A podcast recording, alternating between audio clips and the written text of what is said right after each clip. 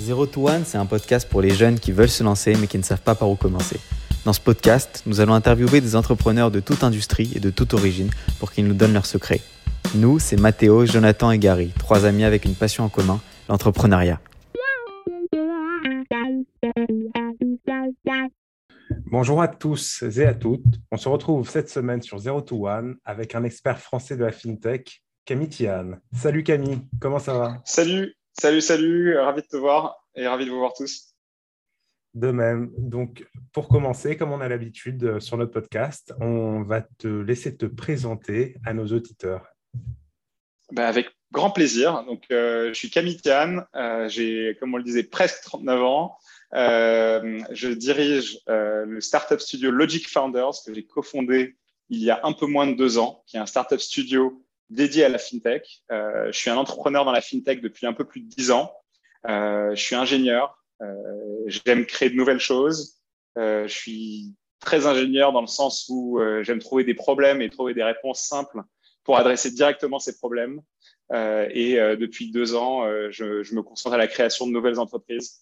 Euh, on pourra revenir un peu sur ce parcours. Quelque part, euh, euh, comme c'est ce que je fais en ce moment et que, que ça a été particulièrement déterminant, j'ai développé entre 2012 et 2019 une startup qui s'appelle Payplug que j'ai vendue à BPCE. On, on reviendra peut-être dessus. Et quand je suis parti de cette expérience-là, je me suis dit, je vais, je vais recréer une entreprise. Et finalement, en fait, je vais peut-être en recréer une chaque année. Et c'est comme ça qu'est née l'idée de faire un startup studio. Et puis, ravi de, répondre à vos questions sur ça. Euh, du coup, on sait que avant de te lancer, tu as commencé ta carrière, euh, il me semble, tu as été diplômé de McGill, il me semble. Après, tu as commencé ta carrière chez McKinsey et ensuite tu as switché vers la tech en allant chez Google avant de faire ton MBA à Harvard et ensuite de lancer ta boîte.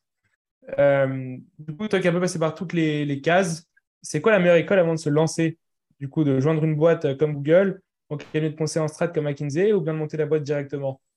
Alors, c'est il y a peut-être une autre, une autre option encore, mais euh, si je peux me permettre de revenir un petit peu sur ce parcours et je vous remettre un peu dans le contexte. Hein. Comme, on comme, on disait, je suis un, un peu plus que vous. Euh, quand j'ai été diplômé en 2006, les dix plus grosses boîtes du monde en valorisation étaient des boîtes de pétrole ou des boîtes tech, euh, ou des boîtes euh, ou des banques.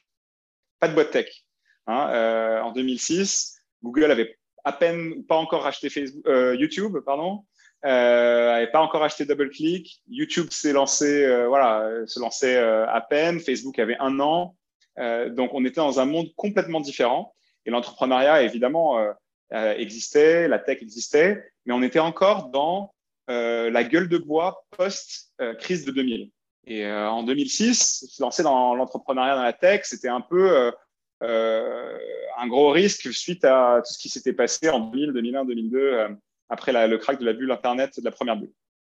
Donc, à l'époque, moi, ce que je m'étais dit, c'est il faut que j'apprenne euh, avec, euh, à réfléchir vite, à bosser dans le business. J'avais fait des études d'ingénieur et euh, le conseil, euh, c'était une super école. Euh, je pense que c'est encore une très, très bonne école. Peut-être pas nécessairement pour, pour tous les aspects de l'entrepreneuriat, mais sur certains aspects. Ça t'apprend à basculer d'un sujet à l'autre très rapidement ça t'apprend à réfléchir rapidement, ça t'apprend à communiquer de manière claire à des gens qui n'ont pas le temps et qui veulent juste comprendre euh, les grandes lignes en quelques mots, euh, euh, un sujet compliqué. Euh, ça t'apprend à faire des analyses et ça t'ouvre aussi un gros réseau. Euh, dans les boîtes de conseil, en général, il y a des bons réseaux qui, qui, est un élément essentiel quand tu es entrepreneur, c'est d'avoir un bon réseau. Ensuite, quand je passé en tech chez Google, je peux pas dire que là où j'ai acquis le plus de compétences pour être entrepreneur, parce que même en 2008-2009, quand je suis arrivé, c'était quand même une assez grosse boîte. Il y avait 20 000 salariés. C'était rien comparé aujourd'hui, mais c'était quand même assez gros. Et, euh, au final, à part euh, avoir un point de vue sur le, le futur de l'Internet, si tu veux, ce qui était utile, euh, c'était pas des compétences d'entrepreneur que j'ai vraiment apprises. Euh, euh, en réalité, là où j'ai, le, le, pour répondre à ta question directement, je pense que le meilleur moyen d'apprendre à être entrepreneur, euh, c'est de travailler aux côtés d'entrepreneurs. Euh, et, et, et un peut-être encore meilleur moyen, c'est d'entreprendre directement. Quand tu entreprends directement et que tu sors d'école, il y a tellement de choses que tu ne sais pas euh, faire que tu vas euh, te casser les dents sur beaucoup de choses. Ça ne veut pas dire que tu vas pas réussir. Il y a des gens qui sont sortis d'école ou qui ont interrompu leurs études et qui ont été extrêmement successful. Euh, euh, et, et, je décourage personne de faire ça. Euh, mais il y a nécessairement des choses qu'on peut apprendre. Moi, ce que j'encourage beaucoup les personnes qui ont envie d'entreprendre de faire, c'est de rejoindre des startups early stage. Hein, donc, je distingue vraiment les startups qui ont 200 personnes ou plus, qui sont plutôt en mode scale-up, et des startups de moins de 50 personnes qui sont vraiment en early stage, dans des rôles de product. Et parfois, on, appelle, on a des rôles de chief of staff, qui sont des rôles vraiment de, aux côtés des fondateurs sur tous les sujets. Et en fait, le but, c'est d'être le plus proche possible des fondateurs, où on va pouvoir voir euh, des sujets business, des sujets produits, des sujets stratégie, des sujets de levée de fonds, euh, euh, tout ce qui concerne aussi le personnel, l'équipe, le recrutement. dans un rôle de chief of staff, on a, c'est un rôle que que j'aime beaucoup, que j'encourage les entrepreneurs à, à, à ouvrir.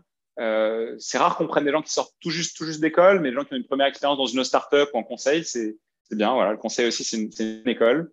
Euh, euh, le but, c'est de se faire une opinion sur le monde, mais aussi de, euh, de voir comment euh, on peut, quels sont les codes du, du monde du travail dans de startup. Parce que quelque part, quand on est entrepreneur, un, des gros, gros, gros jobs, c'est d'attirer des personnes et les diriger et, et, les, et les leader. Et si tu n'es jamais passé dans une boîte, c'est parfois c'est un peu difficile.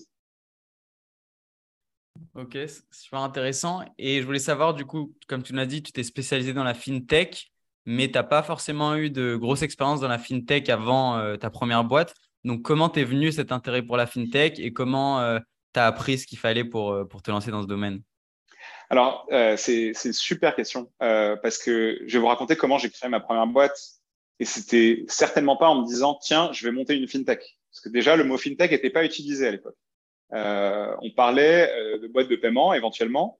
Et en réalité, quand j'étais euh, pendant mon MBA, euh, j'hésitais à, à, monter une boîte juste après mon MBA ou à rejoindre une startup un peu dans le schéma dont je vous ai parlé. J'ai fait un stage entre mes deux années d'MBA dans une startup qui s'appelle Bluefin Labs, qui a été finalement rachetée par, Twitter comme bras droit du CEO sur la partie product. Et euh, ça m'a donné vraiment envie d'y aller. Ça m'a donné envie d'y aller. J'ai appris pas mal de choses en quatre mois. Euh, mais je me suis dit, de toute façon, comme c'est la trajectoire que je veux que je veux mener dans ma carrière, c'est la trajectoire d'entrepreneur, il faut y aller. Et donc, je me suis dit, je vais euh, je vais faire, euh, je vais créer une entreprise, mais j'avais pas nécessairement euh, d'affinité particulière avec un secteur. En tout cas, j'avais pas l'impression d'en avoir, et euh, et euh, j'avais pas nécessairement plein plein d'idées. Donc, ce que j'ai fait avec un copain d'Harvard, c'est qu'on avait on a analysé plein de plein de boîtes qui existaient euh, et on a essayé euh, une, puis deux, puis trois idées. Euh, on a voulu faire un espèce de, de répertoire des avocats, un peu comme un Doctolib d'avocats ou à l'époque un, un ZocDoc d'avocats. on avait envisagé de monter un, expert network. voilà, pas, mal de, de, sujets, donc dans des secteurs différents. Et à un moment, on a séché. Et là, j'ai trouvé une liste qu'on peut encore trouver qui était sur TechCrunch, la liste des 50 boîtes qui, selon Goldman Sachs, allait faire une IPO dans les 2-3 ans. Et euh, j'ai regardé cette liste et je me suis dit, à quelle boîte m'inspire Et euh, dans la liste, il y avait euh, des boîtes de gaming, c'est pas vraiment mon truc. Tout ce qui est B2C, pas vraiment mon truc. J'avais bien envie de faire quelque chose de B2B, quelque chose qui répondait à un problème d'entreprise, quelque chose où il y avait un business model assez clair dès le départ. Et il y a une boîte qui m'a interpellé qui s'appelle Square, qui maintenant s'appelle Block depuis, qui a, a, qui rebrand. et Square, c'était une idée géniale où en fait, tu transformais un, iPhone 4 à l'époque, c'était l'iPhone 4, en, euh, machine à carte bleue pour un magasin ou pour un commerçant euh, euh, en mobilité. Je trouvais que c'était une idée géniale parce qu'avec un petit dispositif qui coûtait quelques euros, on pouvait transformer un appareil euh, digital en, en, moyen de paiement. Euh, et donc je me suis dit, je vais, je vais, je vais peut-être creuser ça pendant mes études. Donc je parle, à, vous avez sans doute des auditeurs qui sont encore en train de faire leurs études. Et j'ai fait tout mon deuxième semestre, mon dernier semestre de, de MBA tous les projets de tous mes cours, il fallait choisir une thématique. Je les faisais autour du sujet du paiement, euh, du paiement mobile. Euh, donc, j'avais un cours de marketing, j'ai fait euh, une étude de marché sur le, le paiement mobile. J'avais un cas de sales B2B, je l'ai fait sur ce, truc-là. Euh, et je me suis dit, en fait, qu'est-ce qui peut m'arriver de pire? Au pire, j'apprends plein de choses sur ce secteur. J'essaie de faire un business plan pour le lancement en Europe, par exemple. Et puis au pire, euh, j'enverrai mon CV euh, à Square et peut-être qu'ils me recruteront pour monter euh, leur branche européenne ou un truc comme ça. Je sentais que, c'était vraiment une démarche entrepreneuriale hein, d'essayer quelque chose. Mais je me suis jamais dit, je vais monter une fintech. Et je pense que si j'avais su ce que c'était que la complexité de monter une fintech au départ, j'aurais peut-être été découragé. Mais c'est aussi euh, la, la, la, beauté euh, et la force des entrepreneurs, c'est la naïveté euh, qu'on peut avoir sur la complexité d'un sujet.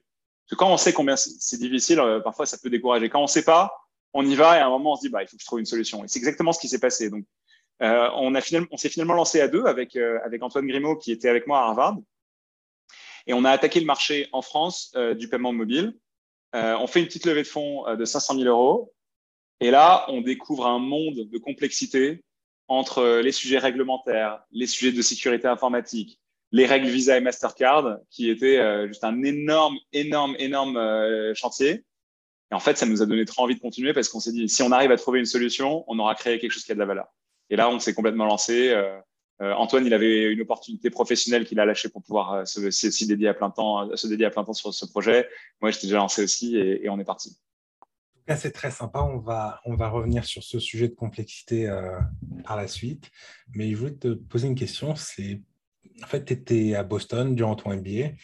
Pourquoi tu, enfin, pourquoi tu n'es pas, euh, tu n'as pas, tu n'es pas resté à Boston euh, pour créer ta, ta startup, sachant qu'il y a beaucoup plus de fonds. C'était un secteur qui était beaucoup plus mature qu'en, France et que tu avais dû, je pense, toucher à tout ce qui tournait autour de la fintech, mais plutôt aux États-Unis qu'en France par rapport à la... C'est une très bonne question. Et là, je pense que la réponse, elle est complètement personnelle. Euh, donc, en 2012, euh, il y a eu 500 millions d'euros investis dans l'ensemble des startups en France. Aujourd'hui, je crois que c'est 12 fois plus hein, dans une année, hein, en 2021. Euh, donc, effectivement, l'écosystème startup en France à l'époque était très, très, très petit. Euh, euh, et, en même temps, aux US, c'était, euh, assez booming. Alors après, moi, j'ai une opinion euh, qui est assez, qui n'est pas nécessairement partagée par tous. C'est que je crois à l'efficacité des marchés de manière générale. Et je pense que quand un marché a plein d'argent, il y a aussi plus de concurrence. Donc, est-ce que c'est vraiment mieux de se lancer dans, dans le plus gros marché? Il y a certainement des choses en plus, il y a aussi des choses en moins. Euh, moi, ce qui était important, et là je parle un peu plus euh, d'un point de vue personnel, pour moi, ce qui était important, c'est quand tu te lances dans une aventure entrepreneuriale, tu vas te prendre des coups dans la figure toute la journée euh, professionnellement. Euh, et moi, mon conseil, c'est d'être dans un environnement dans lequel tu as envie d'être. Euh, donc, moi, à titre personnel, j'avais envie d'être ici. J'avais envie d'entrer rentrer en France, rentrer à Paris. Je me suis dit que mon point de vue aussi, mon expérience internationale allait être nécessairement valorisée ici aussi, que ça pourrait m'apporter un edge d'une certaine manière.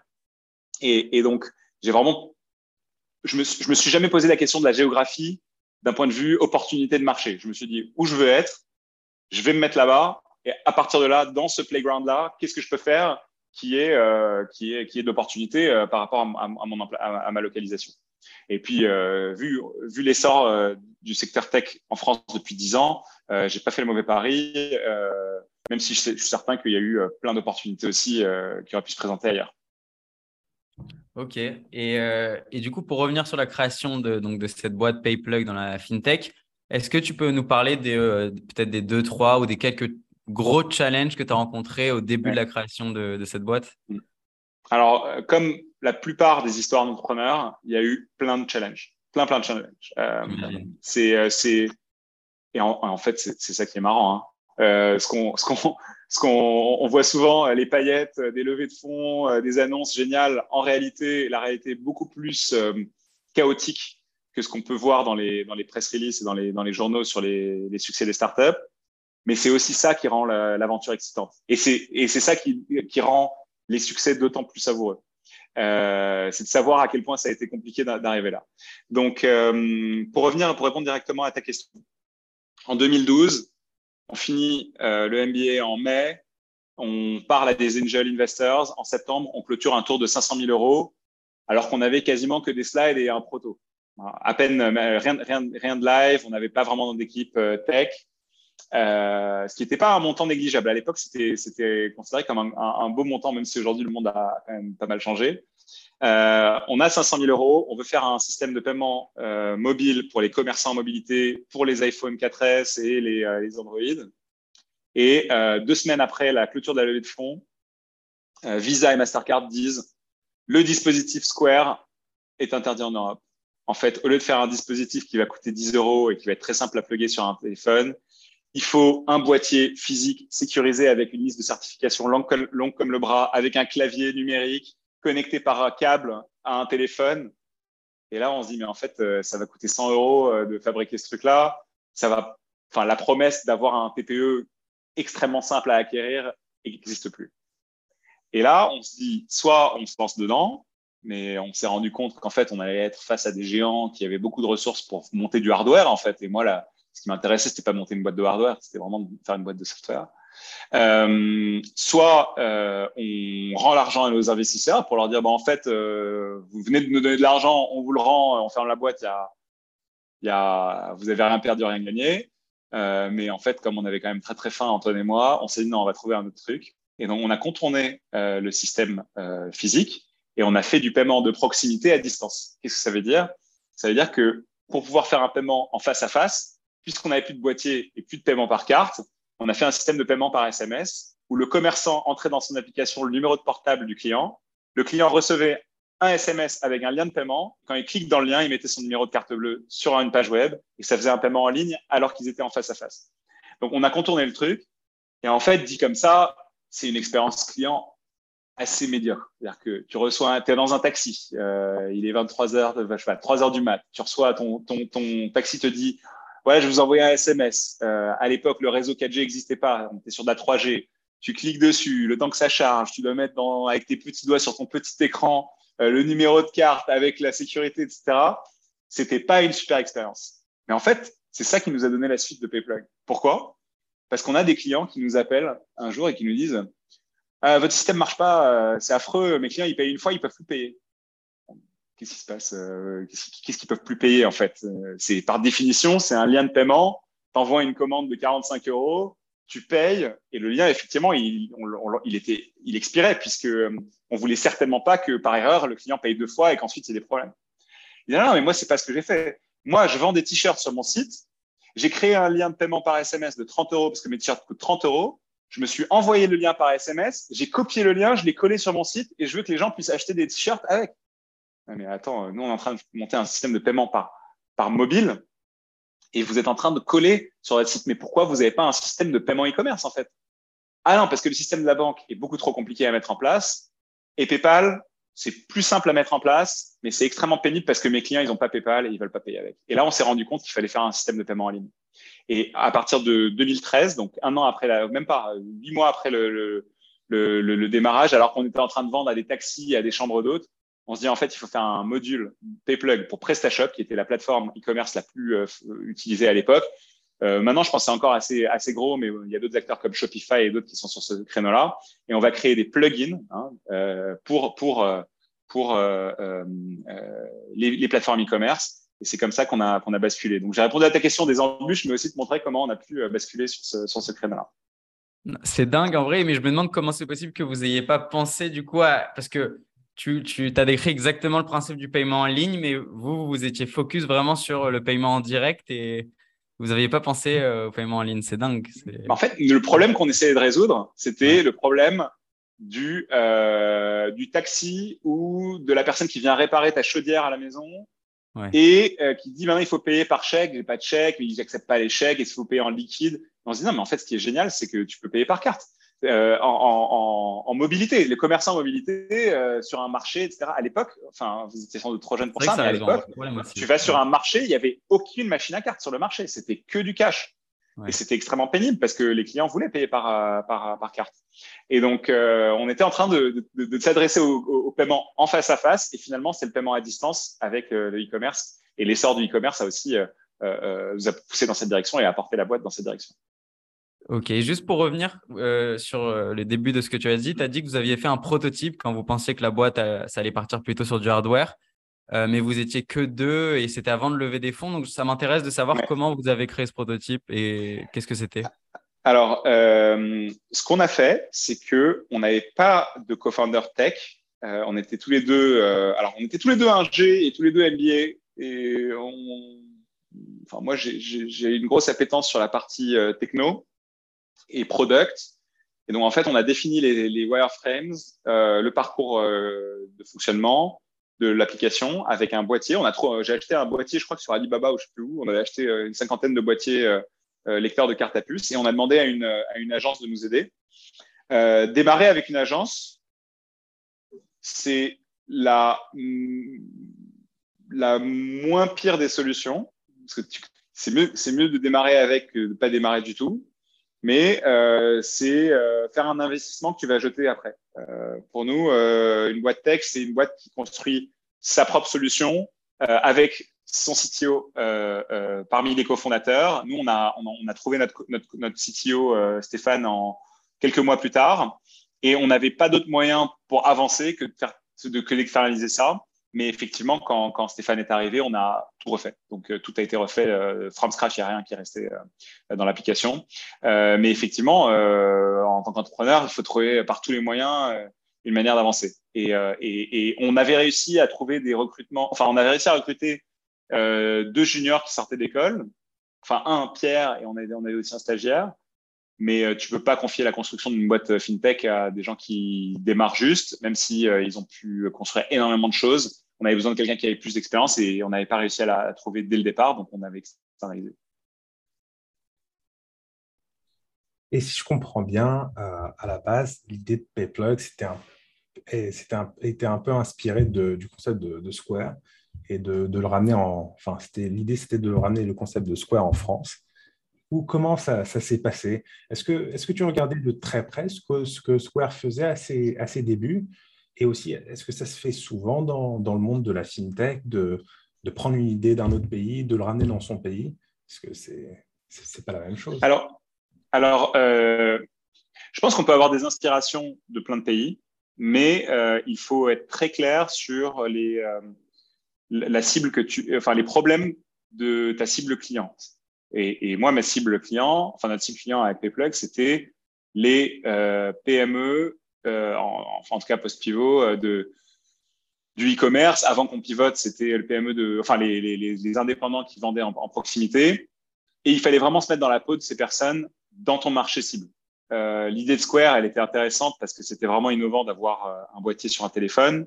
Mais c'était vraiment une source d'inspiration et finalement, en fait, on a pivoté parce qu'on a écouté nos clients et les gens qui l'utilisaient.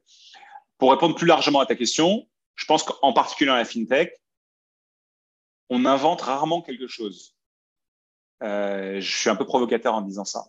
Mais les néobanques donnent ont donné dans les dernières années une expérience utilisateur infiniment meilleure, plus souple, plus fluide, mobile que ce que les banques faisaient. Mais les néobanques offrent des services que les banques offrent déjà. Des virements, des cartes, de l'épargne, euh, du, euh, du, crédit. Euh, les, euh, les, robots advisors, il y a eu une grosse phase de, boîtes qui ont permis d'investir, ont automatisé des décisions d'investissement, mais que tu pouvais faire aussi dans le passé. Donc, on permettre de créer des règles pour dire voilà, moi je vais investir aux US, donc ça automatiquement ça balance ton portfolio. Ton portfolio. Euh, mais l'idée, enfin, moi je pense que les, les marchés du service financier, ils existent déjà, et principalement dans la fintech, il y a un nombre assez limité de grandes catégories il y a tout ce qui est bancaire et paiement, tout ce qui est lending, tout ce qui est assurance, et de manière générale, il y a tout ce qui est infrastructure. Je rajouterai aussi tout ce qui est investing, savings, capital markets. Et au final, ces marchés sont énormes euh, et ils sont pleins de legacy, d'incumbents qui euh, qui ont pas vraiment digitalisé leur process. Et donc, il y a des opportunités partout. Donc, c'est une longue manière de répondre à ta question. Est-ce qu'on s'inspire? J'ai envie de dire, euh, des, euh, des, machines à carte bleue de plus en plus légères. Les, les, acteurs historiques avaient commencé à en faire avant Square. Square, ils ont fait un leap particulièrement important. Ils ont rendu le truc vraiment, vraiment léger. Mais tu es déjà en train d'offrir un service qui existe. C'est un service de, de, paiement par carte. Donc, ce qui, si je comprends bien, c'est de prendre quelque chose qui existe déjà et d'améliorer un peu l'expérience, de rajouter quelques, quelques, quelques nouvelles fonctionnalités et surtout d'avoir un bon œil pour le design finalement. Euh, ça, c'est ce qui a été le cas dans les dix dernières années. Je pense que c'est plus suffisant aujourd'hui de juste apporter une meilleure expérience client. Ce qui est en train de se passer aujourd'hui, c'est que déjà l'expérience client, les attentes sont euh, nettement plus importantes qu'il y a dix ans et que, même dans les dernières années. Donc, il faut une expérience client extrêmement fluide. Hein. Quand tu vois les, startups de transfert de fonds, par exemple internationaux, euh, comme Wise, qui ont énormément que vous, ayant étudié à l'étranger, vous avez peut-être utilisé, ont énormément amélioré cette expérience. Moi, à l'époque, quand j'ai fait mes études euh, à Boston, euh, quand je devais faire un virement de mon compte BNP jusqu'à jusqu'à mon compte Bank of America aux US, c'était compliqué, c'était plein de frais cachés. Là, ils ont amélioré l'expérience. Mais ça suffit pas. Et là, il y a une nouvelle euh, vague d'innovation qui vient non seulement sur le produit, mais aussi sur la distribution. ce qui est en train de se produire avec euh, l'arrivée et le développement, plus que l'arrivée, hein, parce sont bien là, de, des, des infrastructures par API, c'est que tu vas trouver des services financiers à l'intérieur d'autres services. Hein. Les, premiers, pareil, vous étiez sans doute assez jeunes, mais quand Uber est arrivé euh, pour faire les, pour le transport, en fait, Uber, c'est une, c'est, on, dirait pas, mais c'est une fintech. Un, des, un des trucs incroyables de Uber au début, c'était que tu sortais de la voiture et c'était déjà payé. Et ça, ça veut dire que le service financier s'est retrouvé à l'intérieur d'un autre service. C'est le premier usage que moi, dans lequel je me suis rendu compte, mais en fait, on est en train de faire un achat, euh, mais la carte, elle est déjà en file. Et en fait, la, vraie révolution, pour moi, elle est, elle est là. C'est pas de rendre un TPE plus simple à installer, une machine à carte plus simple à, acheter. C'est d'avoir un service de réservation dans lequel la carte est déjà et en fait, il n'y a même plus de paiement. Il n'y a même plus de paiement en physique. C'est déjà intégré. Et là, on est en train de voir ça dans plein, plein de secteurs.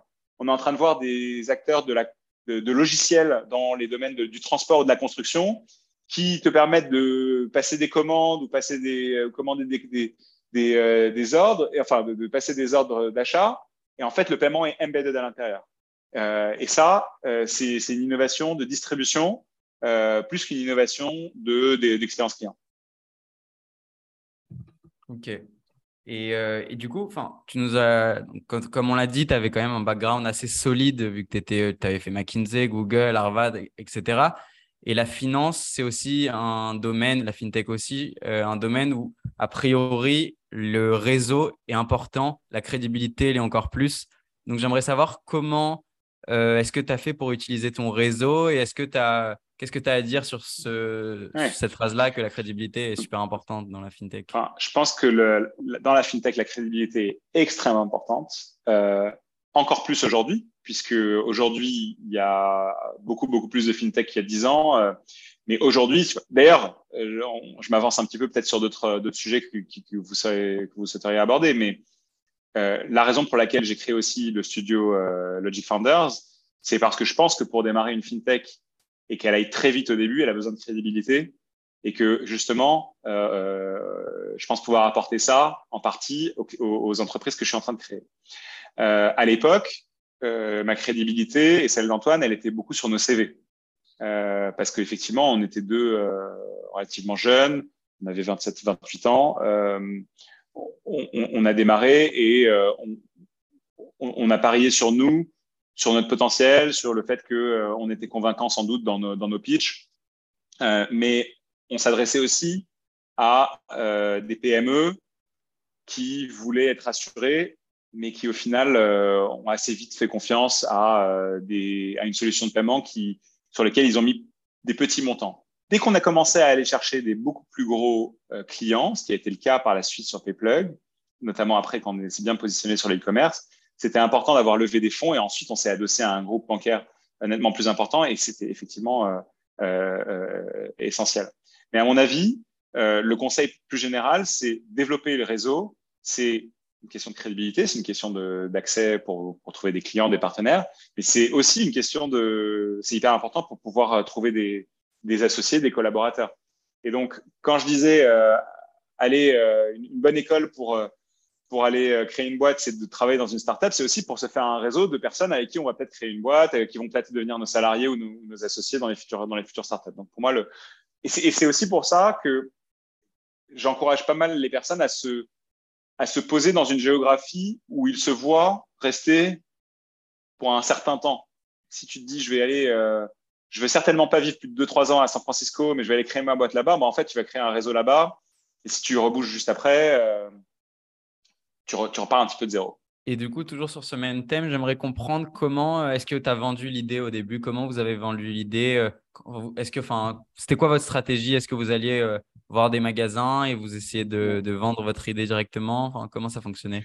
Alors, j'aimerais bien parler peut-être juste après qu'on ait décidé de faire du paiement en ligne, parce qu'avant, on avait essayé pas mal de trucs. On avait fait le salon des taxis, on avait fait le, le salon des chambres d'hôtes. Euh, enfin, tu vois, on, on essaie un ouais. peu tout.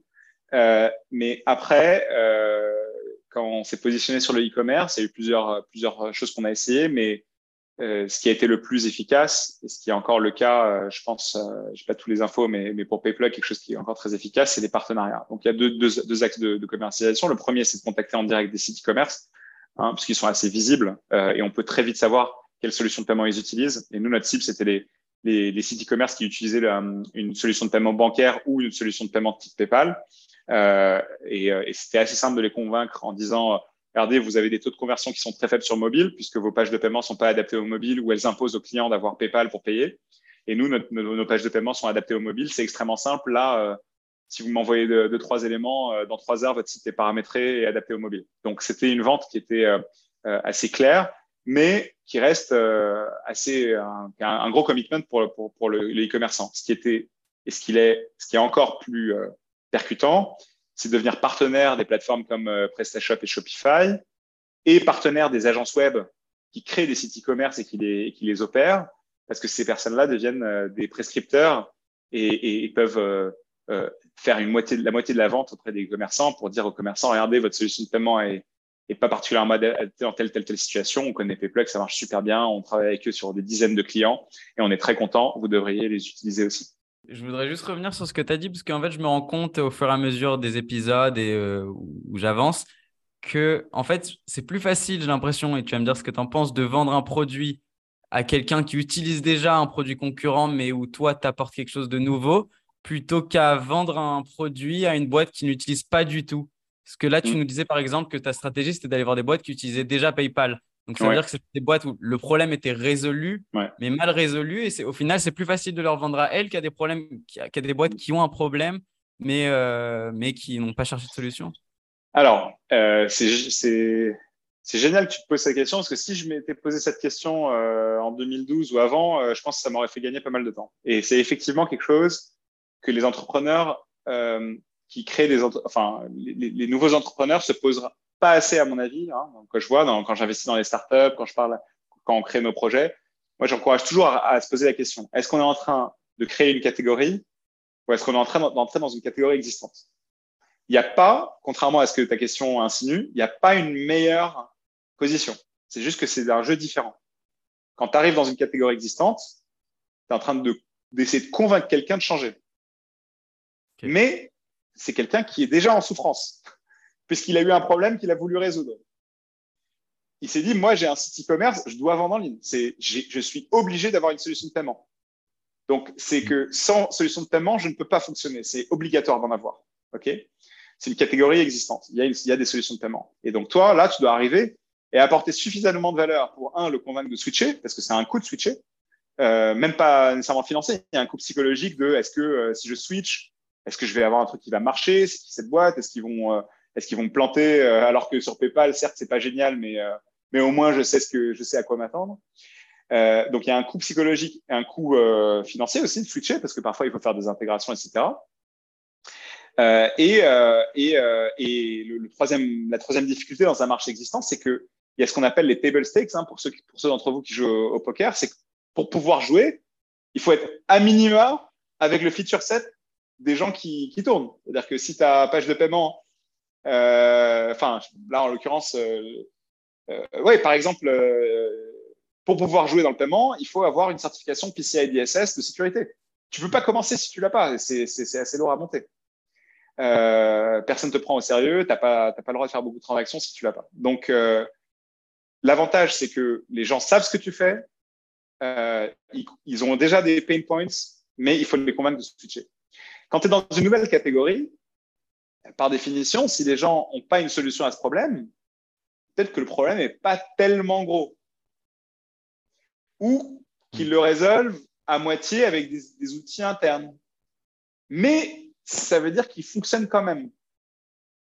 Euh, par exemple, un bon exemple dont on parlait l'autre jour euh, avec une entreprise. On est en train de regarder, euh, je regarde pas mal le secteur de l'investissement, Angel, ok? Et quelqu'un me disait, mais comment tu fais pour suivre tes participations d'Angel Investing? Est-ce que tu aurais besoin d'un outil qui te permet de voir tous tes investissements Aujourd'hui, moi, je le suis sur un spreadsheet. Bon, c'est pas génial mais en tout cas, ça tourne. C'est-à-dire que je sais, à chaque fois que j'investis dans une boîte, je rajoute une ligne euh, moi-même, je clique plus une ligne, je mets le nom de la boîte, je mets le nom de l'action, je mets combien j'ai payé. Voilà. C'est pas updaté automatiquement, mais bon, en gros, ça fonctionne. Donc, quand il vient euh, me vendre ça, euh, effectivement, il est dans une nouvelle catégorie parce qu'il n'y a pas vraiment d'autre solution que mon pauvre Excel ou mon pauvre spreadsheet. Mais euh, en même temps, est-ce que la douleur est suffisamment grande pour que moi je paye très cher sa solution? Donc, quand tu es dans une catégorie nouvelle, soit tu te bats contre du makeshift à la maison par le client, euh, soit c'est pas vraiment un problème puisqu'ils en ont pas. Donc, c'est, tu te, enfin, t'adresses d'autres choses. Tu, tu, tu, heurtes à d'autres problèmes. Donc, euh, je pense que l'important, c'est de savoir dans quelle situation tu te trouves. Moi, j'aime bien que le problème soit déjà résolu, mais mal résolu. Ouais. Mais ça. Euh, tu n'as plus, plus rien à prouver sur le problème, mais que des choses à prouver sur la solution. Mais j'ai envie de dire, les gars d'Airbnb, ils vont te dire, ouais, mais. Ouais. Ouais. Moi, j'adressais un problème qui n'existait pas, et puis ça a été un marché immense, et j'étais le seul à le faire bien, et j'ai scalé, et j'ai pris la terre entière. Donc, tu vois, je dis pas que c'est ouais. c'est mieux ou moins bien, mais moi, je préfère quand euh, je parle à un client et ils disent Ah ouais, effectivement, on a une solution, voilà les défauts, ou on l'a fait nous-mêmes avec nos petits doigts et euh, c'est pas génial. Quoi. Okay. Et c'est de les convaincre de switcher. C'est le cas d'ailleurs des deux premières boîtes de, euh, de, de, de, Logic Founders. On est sur des, dans les deux cas euh, des catégories où les gens ont principalement construit des choses eux-mêmes ou utilisent des, des outils complètement, euh, complètement désuets.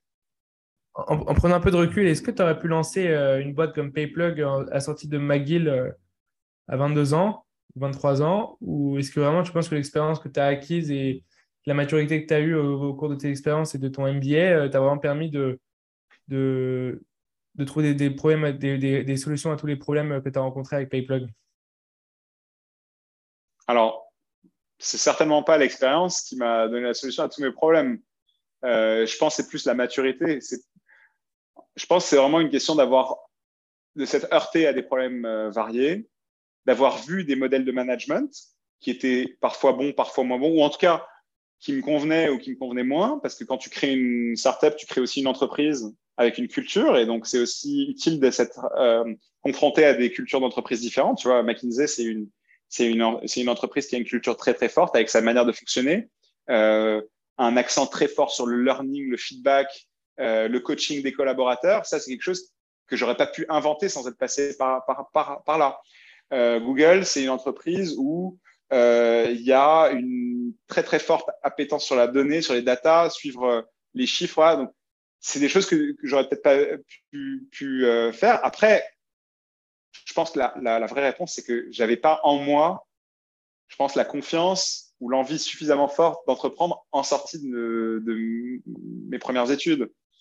Et au fond, c'est ça qui compte. C'est ceux parmi vous qui disent, mais moi, c'est dans mes, mains, dans, dans, mon, dans mon ventre, je veux faire ça et je veux rien faire d'autre, qu'il faut y aller. Si tu te dis, euh, je sais pas, je vais peut-être faire ça avec un pote, mais si dans six mois ça marche pas, je vais chercher un job, va, chercher un job maintenant, puis on en reparle dans deux, trois ans, tu vois. Parce que c'est que des montagnes russes, en fait. Et, et, et, euh, et, dans six mois, dans, dans un an, euh, même si dans six mois, ça se passe bien et vous levez des fonds, dans un an, il va y avoir des énormes problèmes où vous pensez que la boîte va s'arrêter. Donc, il faut être vraiment accroché et avoir un, commitment énorme à cette, euh, à cette stratégie, à cette direction de carrière d'entrepreneur, qui est extrêmement gratifiante. Garder cette motivation quand tu entreprends et faire face à toutes ces montagnes russes euh, et rester, euh, rester positif. Quoi. Les bons entrepreneurs, les meilleurs entrepreneurs que j'ai vus, j'ai croisés dans ma carrière, carrière ont tous un, un le, le, même trait de caractère, ont un trait de caractère qu'ils ont en commun, c'est de voir le verre à moitié plein en se disant on va trouver une solution. C'est-à-dire que tu pars du principe, alors je sais pas si c'est de l'optimisme ou de la persévérance, enfin appelle-le comme tu veux, mais c'est quelqu'un qui va euh, voir un problème et qui va se dire, OK, ça c'est un problème, on va chercher une solution, on va trouver. Euh, et, et, il faut toujours se rappeler que c'est dans la, la, complexité, dans la, dans la, dans, dans la recherche de, de, de, solutions que tu crées aussi de la, tu crées aussi de la valeur. Donc, euh, pour répondre directement à ta question, il faut euh, se dire euh, je vais y arriver. Enfin, il faut, faut se dire je vais y arriver. Ça, c'est sur le problème direct. Mais peut-être pour être, pour être plus large sur, sur, sur, pour répondre à ta question plus largement, il faut pas se dire euh, c'est sûr que la première boîte que je crée euh, doit réussir. c'est un peu le contraire. Mais, mais quelque part, moi, quand je me suis lancé, je me suis dit, je me lance dans une carrière d'entrepreneur qui va durer 10, 15, 20 ans, je sais pas. Et puis, dans cette carrière, il va y avoir une, deux, trois, plusieurs boîtes. Et il y en a une qui va réussir. Ce qui est certain, c'est que je lâcherai pas euh, pour à chaque fois jusqu'au bout. Et euh, c'est comme ça que tu avances. Mais, euh, mais il faut avoir, il faut avoir un peu un, une flamme intérieure qui, qui, qui, te pousse dans cette direction. Il faut avoir envie de, faut avoir envie de, faut un peu avoir quelque chose à prouver, tu vois. Faut avoir envie de, de relever un challenge.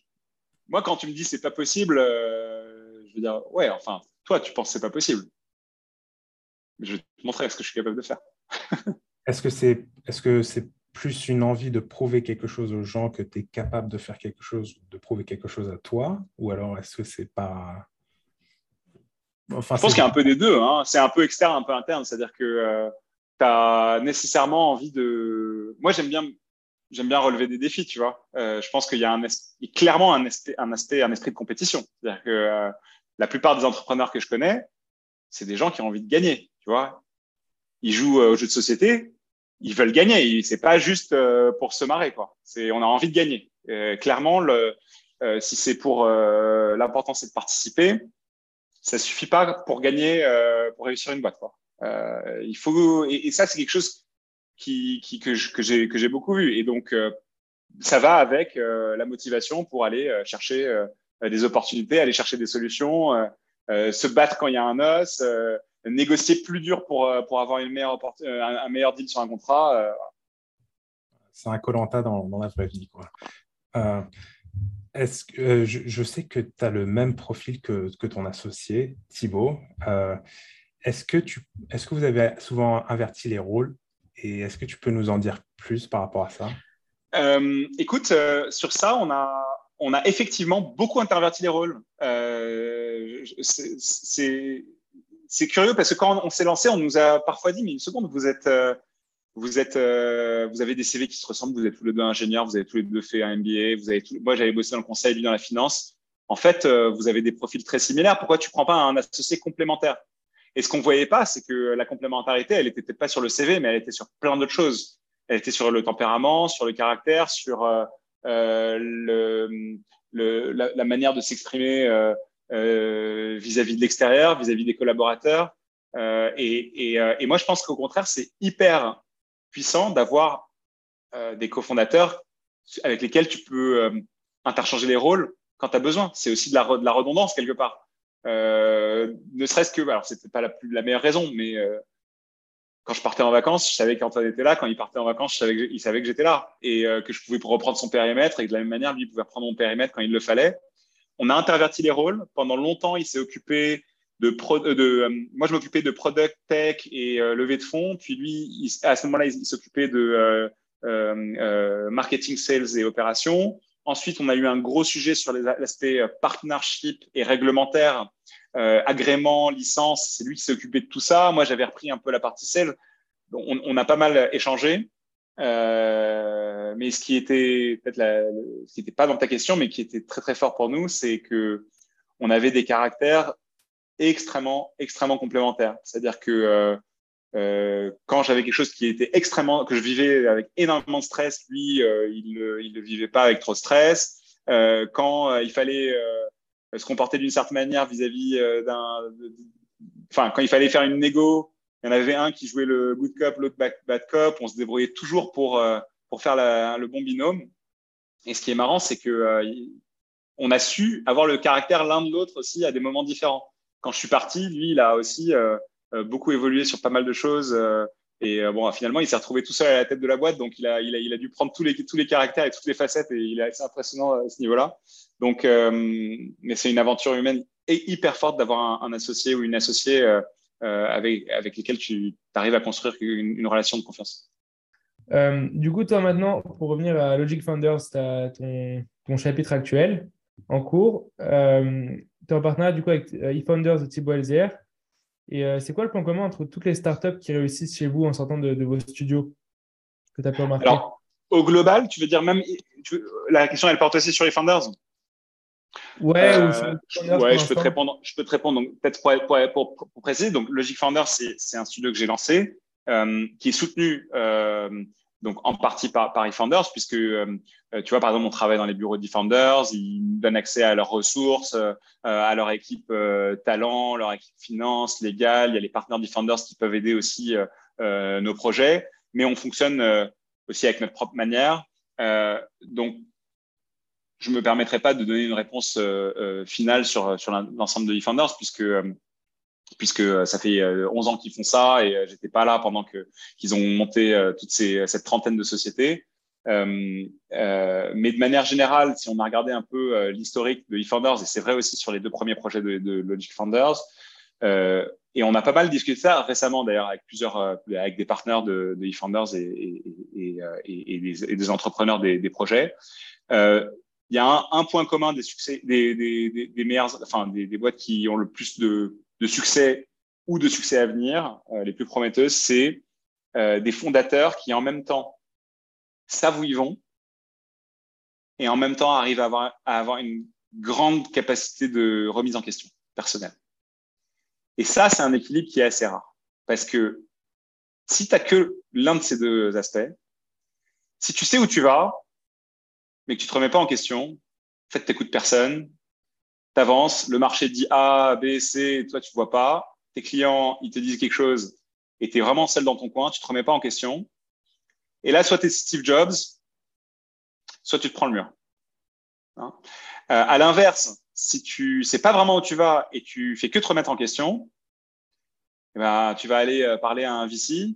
Il va dire non, mais pourquoi vous faites ça? Vous devriez avoir des clients enterprise. Pourquoi vous faites des, SMB Tu vas rentrer au bureau, tu vas dire à tout le monde OK, on arrête tout, on arrête de vendre à des SMB, on va parler à des enterprises. Puis trois semaines plus tard, tu vois un concurrent qui lance un produit euh, supplémentaire. Tu vas voir ton équipe product, dis guys, il faut qu'on arrête tout, on doit faire ce produit aussi. Parce qu'en fait, tu te remets tout le temps en question. Tu sais pas vraiment où tu vas. Et donc, cette combinaison d'avoir une confiance en soi, mais en même temps, une capacité à questionner les choix, euh, essayer de savoir où tu t'es planté. Quand tu t'es planté, ça, c'est donc euh, des, des traits de caractère des entrepreneurs les meilleurs. Il y a un deuxième euh, point commun des, des, des, entreprises avec succès, et ça, je peux parler, voilà, que ce soit eFounders, mais aussi hein, de, de, euh, de, de, tout ce que je vois dans l'écosystème, dans les boîtes dans lesquelles j'ai investi. Euh, je le dis parfois comme ça, c'est des gens qui répondent euh, à un problème, au problème d'une personne qui est en train de pleurer de douleur. C'est-à-dire quelqu'un qui, répond à un vrai problème. Euh, quand on parle sur euh, Numeral et Marble, hein, donc les deux premières boîtes du studio Logic Founders, quand on parle euh, aux clients et aux prospects qui nous disent c'est absolument horrible la manière dont je fonctionne pour Numeral sur les paiements SEPA, pour Marble sur la lutte contre la fraude, j'ai l'impression, il y en a un qui, qui nous a dit, euh, j'ai l'impression de tirer à l'arc sur une cible à 500 mètres avec les yeux bandés, c'est c'est terrible. C'est-à-dire que j'ai l'impression qu'il me manque complètement euh, la visibilité et les outils pour faire mon travail. Donc, c'est une vraie douleur. Et, euh, les meilleures euh, startups que j'ai vues répondent à des gens qui sont en douleur. Le nice to have, le t'es sûr que tu voudrais pas avoir un outil mieux que ton Excel pour visualiser tes participations? Ouais, ce serait mieux, mais aujourd'hui, je suis pas en train de pleurer.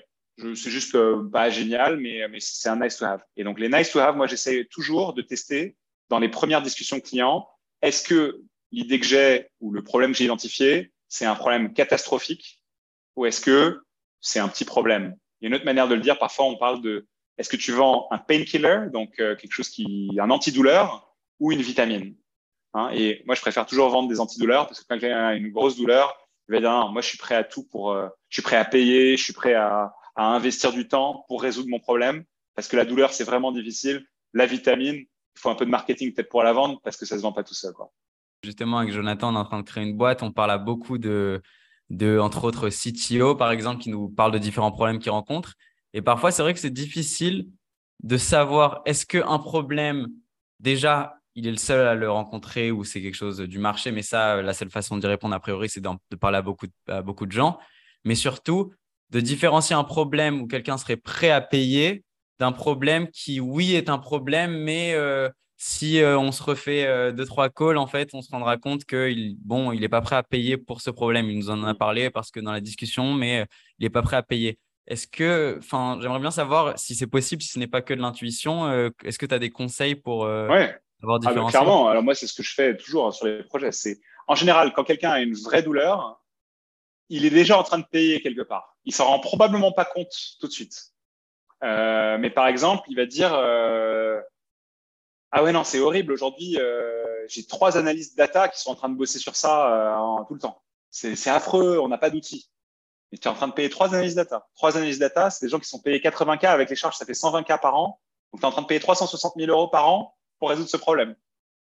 Et là, il dit, ah ouais, mais en fait, ils font d'autres choses aussi. Ouais, mais combien de temps ils passent sur le reste? Bah, La moitié de leur temps.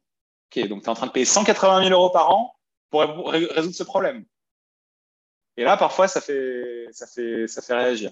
Une autre manière de voir euh, le prix qu'ils payent, parfois, c'est pas un coût, mais c'est un manque d'opportunité. Par exemple, on a parlé à une, à, une, entreprise dans la, finance, une fintech, qui disait euh, là, tant que j'ai pas une meilleure solution pour la lutte contre la fraude, euh, je peux pas me lancer en Allemagne. Parce qu'en Allemagne, c'est des risques de fraude très différents du risque du, risque en France. Donc, me lancer en Allemagne, ça nécessite que je sois outillé. Donc, aujourd'hui, j'ai pas vraiment de coût, mais par contre, j'ai un manque d'opportunité énorme. C'est-à-dire potentiellement, je pourrais me lancer six mois plus tôt et potentiellement battre mes concurrents là-bas euh, si j'étais outillé. Et donc, tout l'enjeu, si le douleur est vraiment là, c'est de montrer peut-être euh, que, que, le coût, il est, ou le manque d'opportunité, ou le coût, ils sont déjà là, mais qui sont peut-être cachés, ils sont peut-être enfouis. Euh, le fait que je suis, paradoxalement, hein, sur l'exemple de, de, mes participations euh, j'ai que j'ai en Excel, est-ce qu'aujourd'hui, ça m'empêche d'investir dans d'autres boîtes? Probablement pas. Donc, euh, en fait, est-ce que j'ai vraiment un coût associé? Peut-être pas. Donc, essayer de, c'est une manière de répondre à la question, c'est est-ce qu'aujourd'hui, tu n'as pas déjà des ressources dédiées ou des choses que tu peux pas faire, qui pourraient te, euh, faire gagner de l'argent ou des opportunités euh, dont tu te rends pas nécessairement compte?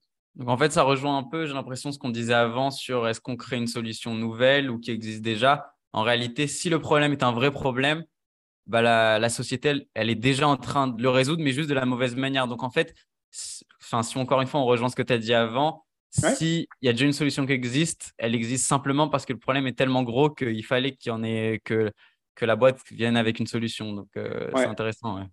Et la solution est peut-être pas software. La solution est peut-être. Euh, euh, pareil, sur Numéral, on a eu un client il y a, il y a un an qui nous disait Non, mais moi, j'ai pas de problème pour faire les virements. c'est très simple. Moi, chaque lundi matin, je fais un export de ma base de données.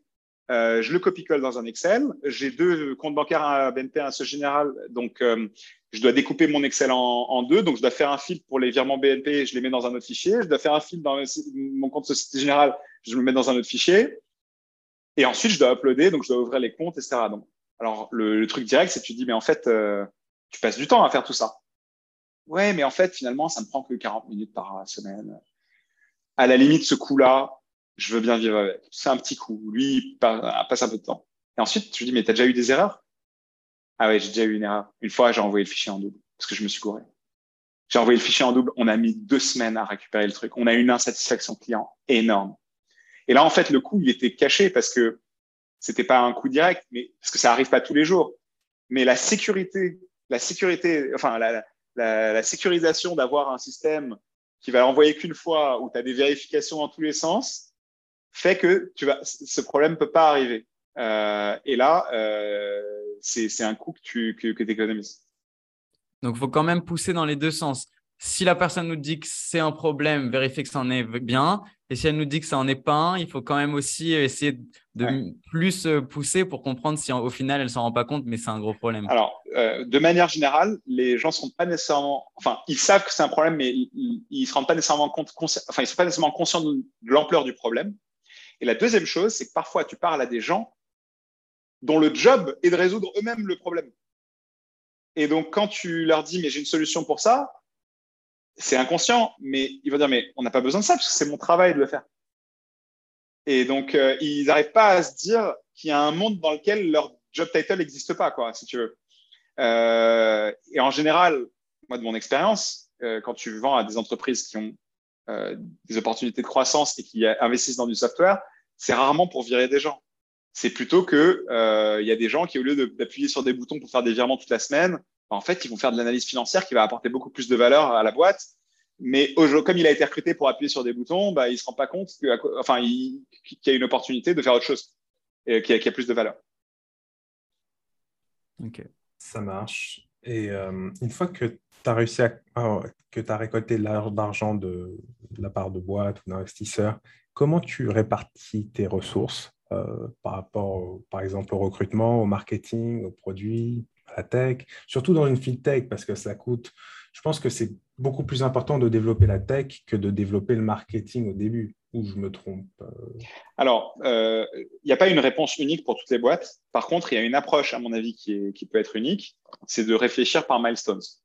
Donc, moi, quand, on commence dans le studio, donc, euh, je n'ai pas nécessairement décrit le fonctionnement, mais dans le studio, on part d'idées que j'ai, donc ce sont mes idées. Je trouve des cofondateurs qui vont avoir des rôles de CEO, COO ou CPO et CTO. En général, c'est des équipes de deux ou trois. On va définir le pitch, on va aller valider ça avec des clients. Et quand on dit qu'on va y aller, on se donne un an pour aller faire une levée de fonds assez conséquente avec des VC. OK? Et ce qu'on se dit, d'ailleurs, on en reparlait même ce matin euh, avec Marble, qui est dans le, studio depuis quelques mois, euh, quels sont les milestones qu'on veut atteindre pour aller parler à des VC Ces milestones, moi, j'estime que ce qui est important pour aller faire un seed round, c'est d'avoir un produit qui est en prod, parce que tu veux montrer au monde que tu es capable de shipper un produit qui tourne. Moi, j'aime bien avoir, euh, si tu es sur une enterprise de clients qui vont payer au minimum quelques milliers d'euros chacun avec un total de 10 000 euros d'MRR.